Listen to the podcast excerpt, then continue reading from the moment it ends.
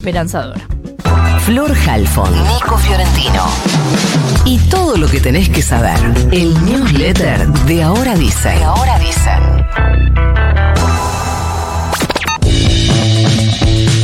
Javier Gerardo Milei es el presidente electo de la Argentina en un resultado mucho más amplio que lo que auguraban las encuestas. Arrasó con el 55,7% de los votos contra el 44,3% de Sergio Massa. Se impuso en 21 de las 24 provincias, en algunas de ellas por diferencias abismales, como en Córdoba y en Mendoza. Fue determinante también la exigua diferencia en la provincia de eh, Buenos Aires, menos de dos puntos en favor de eh, Sergio Massa. Otros datos importantes sobre los que había muchas especulaciones, la participación fue más alta de lo esperada, 76,3% del padrón votó contra el 77,6% que había votado en las eh, generales. Y tomamos que se presumía que muchas personas no iban a votar porque no querían votar a ninguna de las dos y que había algunas que habían aprovechado el fin de semana largo, la verdad que la diferencia fue muy exigua y el otro dato importante también es que apenas hubo un 1,5%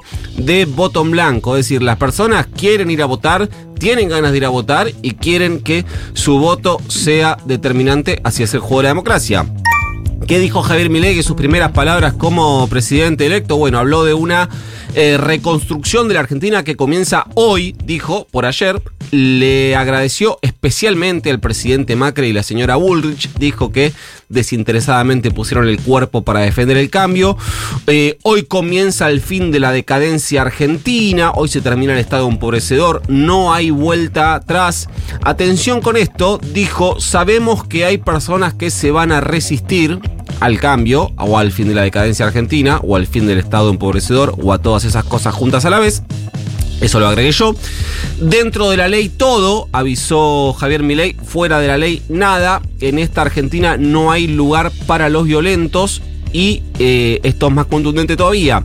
Dijo, vamos a ser implacables con los que quieran usar la fuerza para mantener sus privilegios. ¿Qué entenderán por eh, usar la fuerza? Manifestarse, maybe. Bueno, no sé, lo sabremos seguramente con el. Eh, cuando sea presidente ya y veamos cómo ejerce el poder.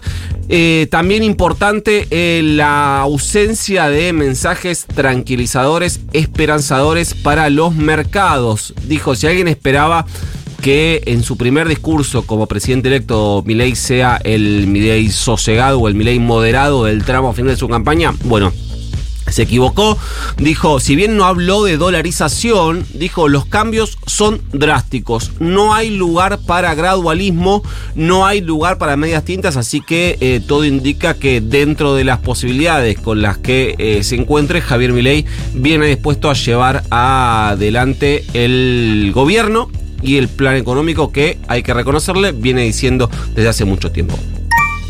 ¿Qué va a pasar con la transición? Bueno, la verdad es que arrancó todo bastante mal. Hubo un contacto ayer entre Alberto Fernández y Javier Milei. Antes de que hable el líder de La Libertad Avanza, hablaron el presidente electo y el presidente en funciones, o algo así.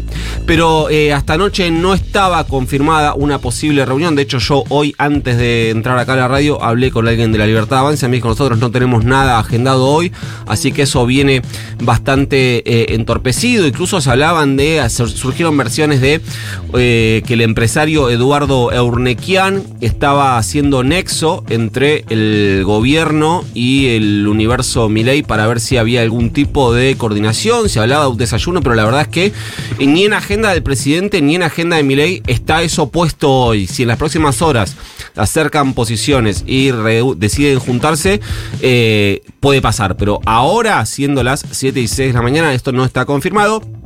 Milei además dejó señales de que no va a facilitar la transición, pidió que el gobierno se haga cargo de su responsabilidad hasta el 10 del 12, por el 10 de diciembre, y eh, también hay mucha tensión dentro del gobierno respecto a qué va a hacer Sergio Massa. ¿Qué dijo Massa ayer al reconocer la derrota? Dijo, mañana mismo empieza la transición, por hoy, para que los argentinos no tengan dudas ni incertidumbre.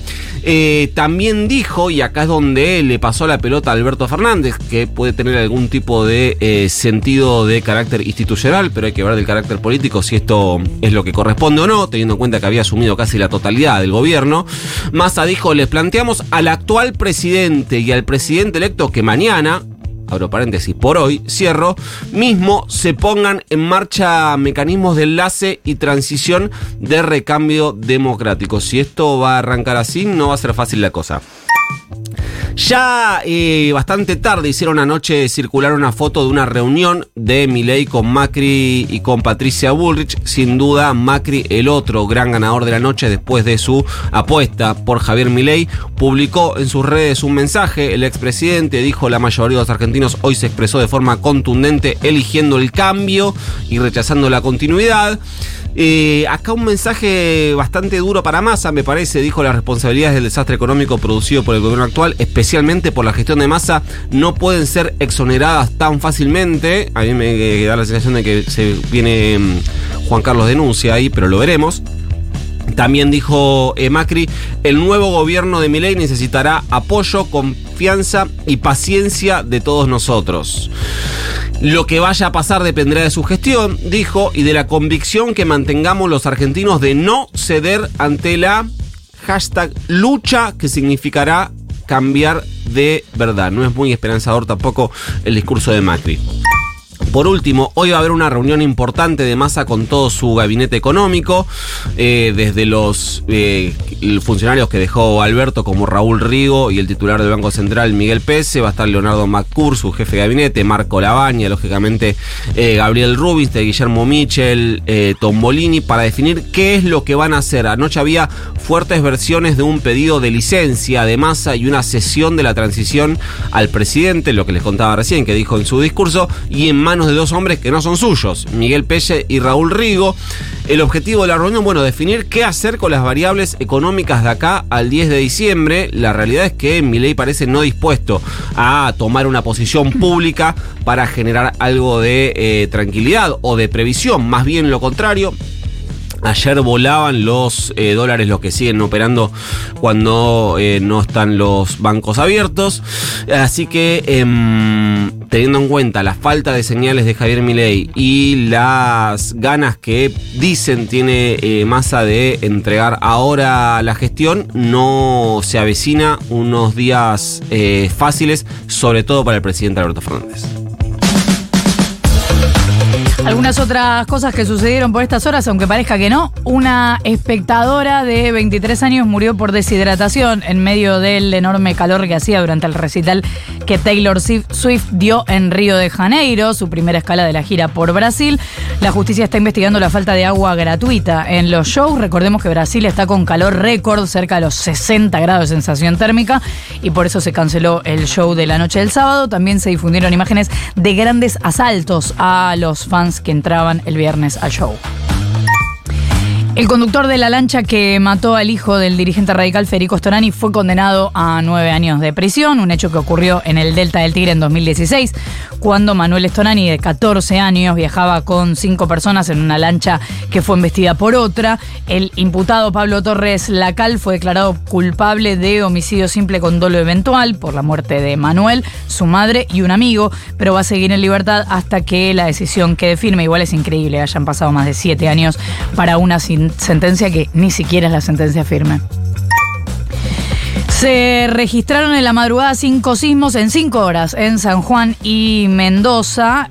Y en el medio de ese panorama de cambio climático, se me permite decir, creo que es la última vez que voy a poder decir esto, hay una preocupación por lo que pasó en los últimos días, que se registró la muerte de miles de peces en Río Sali siempre le digo Río Salí, pero es Río Salí, cerca del embalse de Río Hondo entre Tucumán y Santiago del Estero. Hubo movilizaciones en la zona para repudiar la contaminación. La Fiscalía de Santiago del Estero y la Defensoría del Pueblo de la provincia avisaron que iban a iniciar acciones legales para determinar la causa de estas muertes de los peces. Lo que dijo el fiscal santiagueño Raúl Abate es que, así lo dijo, este desastre ecológico tiene su comienzo en Tucumán, o sea, el santiagueño le echa la culpa a Tucumán, pero el secretario de Producción tucumano, Eduardo Castro, dijo que el fenómeno se debe a la falta de oxígeno por la escasa cantidad de agua que tiene el río y por la gran cantidad de peces. Mandamos el news. Mándenos.